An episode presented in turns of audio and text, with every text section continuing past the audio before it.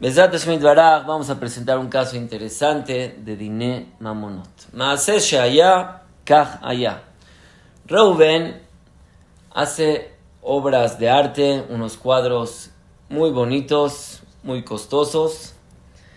Va con Shimon, que es el dueño de un restaurante, y le dice, ¿puedo colocar estas obras de arte en la pared de tu restaurante?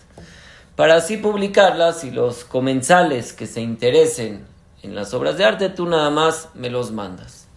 Shimon estuvo de acuerdo, solamente le puso una condición, que pues, cualquier cuadro que se vendan por él, entonces va a recibir un 10% de porcentaje. Y así estuvieron de acuerdo las dos partes. Pero aquí surge el problema. El restaurante, por falta de algún pago de impuesto, fue clausurado por un tiempo por el gobierno. Y después que la policía entró, vio, lo clausuró y se fue, después de un tiempo, de un tiempo descubrieron que los cuadros se habían ido, ya no existen los cuadros. Probablemente, pues, todos sabemos que fue robado por ellos o por otra gente, pero los cuadros fueron robados. Ahora Reuben está demandando a Shimon por el costo de estos cuadros por un valor de alrededor de 20 mil dólares. ¿Cuál es el din Rabotai según Toratenu Hakedosha? Shimon, el dueño del restaurante, está responsabilizado por el robo de estos cuadros o no? ¿Cuál es el din Rabotai? Esto lo podemos relacionar con nuestra Perashá, Perashat Shavua. En Perashat Mishpatim aparece todo tipo de asuntos monetarios, como daños, como préstamos, como robos, como cuidadores. Y esto es un caso que claramente está relacionado a alguien que está cuidando algo si es responsable de pagar o no. ¿Cuál es el din Rabotai según Toratenu Hakedosha? Primero que todo, creemos que el dueño del restaurante lo podemos ver como un Shomer Sahar. ¿Qué es un Shomer Sahar? Un Shomer Sahar es una persona que le dan algo a cuidar y le pagan por ese cuidado.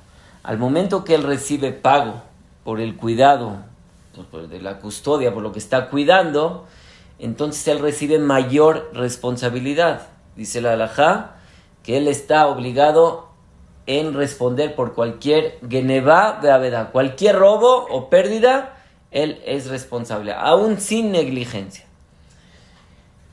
¿Qué se considera Shomer Sahar?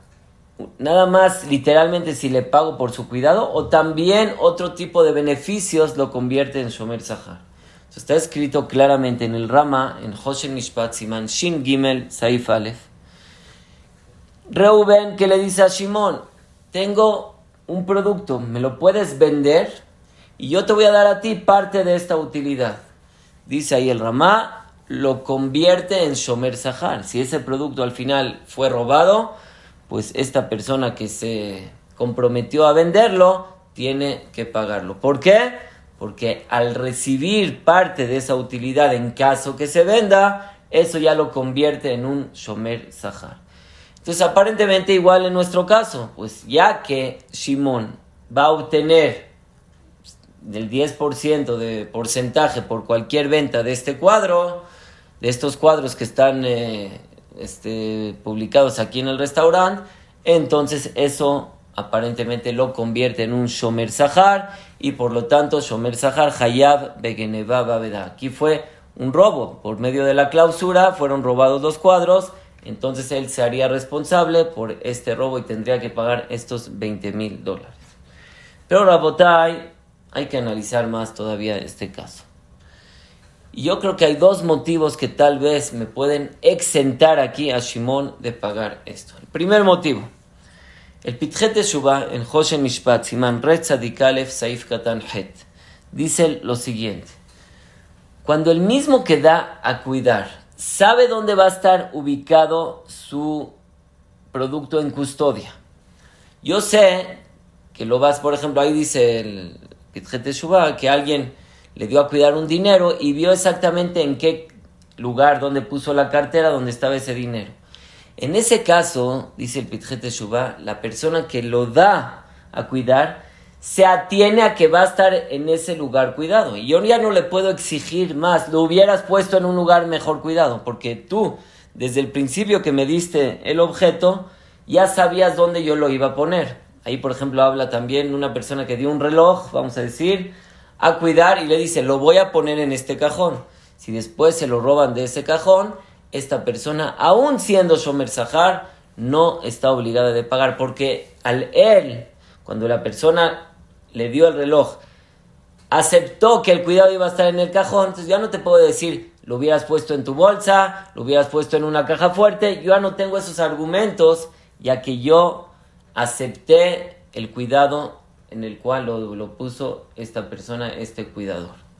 Entonces la bota igualmente yo creo que en nuestro caso también podríamos decir que cuando esta persona le da los cuadros y sabe que sus cuadros van a estar ubicados en la pared y no se los va a llevar cada noche a su casa, sino van a estar ubicados en la pared y ya sabe que está la, la, chapa del restaurante con este tipo de candado y no tiene más candados, entonces al haber un robo yo no le puedo exigir al Shomer Sahar, lo hubieras cuidado mejor. Tú sabes dónde iban a estar tus cuadros. Por lo tanto, ese puede ser una manera que podríamos exentar aquí a Shimon del pago de estos cuadros, aunque es Shomer Sahar. Y Shomer Sahar es Hayab de Genevaba ¿verdad? Shomer Sahar está obligado por cualquier robo, pero cuando el mismo que le está dando a cuidar el objeto sabe dónde va a estar ubicado el objeto, él se, él, él se atiene a todo tipo de riesgos que puedan pasar en este lugar donde está ubicado el objeto. Ese es un motivo por, por lo cual podemos exentar a Shimon. Pero a Botay, yo creo que aquí hay todavía algo más. Me parece que este Shimon, dueño del restaurante, no se considera un cuidador. Él nunca recibió sobre sí cuidar los cuadros. En el caso del Rama que vimos anteriormente, cuando Rubén le da una mercancía a Shimón y le dice, véndela y te voy a dar la utilidad. Claramente, Shimón, que es el que va a vender el producto, pues él tiene físicamente el producto, él tiene cercanía al producto. Claro que él, pues lo tiene que cuidar. Para venderlo, tiene que estar cuidando el producto. Entonces ahí sí lo convierte en un Shomer Sahar todavía por lo que va a ganar esa utilidad, le convierte que esa responsabilidad sea de Shomer Sahar sobre el producto que va a vender, sobre esta mercancía. Pero en nuestro caso, él nunca se comprometió a cuidar los cuadros. Él solamente está prestando su restaurante para que ahí publiquen los cuadros, pero él no los va a vender. Se están publicando ahí los cuadros.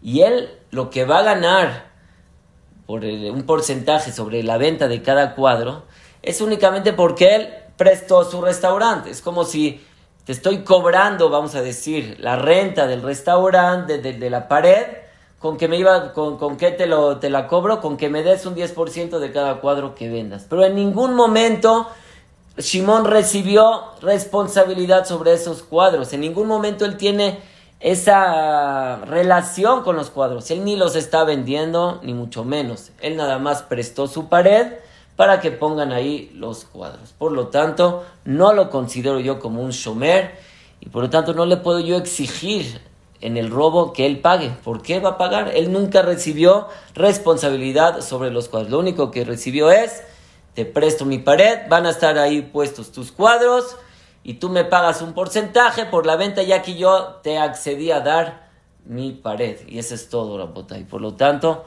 no lo veo que Shimon tenga que pagar por estos cuadros. Podemos ver una fuente sobre lo que estoy diciendo.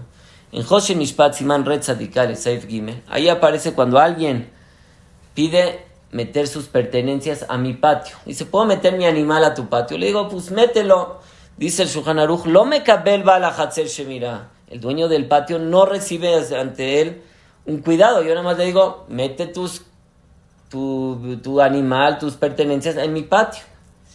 Y aunque el Shah dice ahí que si lo hubiera yo recibido en mi casa, ahí sí recibiría, recibiría yo alguna responsabilidad, porque si te digo pasa a mi casa y deja tus pertenencias en mi casa, entonces me convierto yo en un shomer, ya que al, al yo aceptarte que lo pongas en mi casa, yo me convierto en un shomer.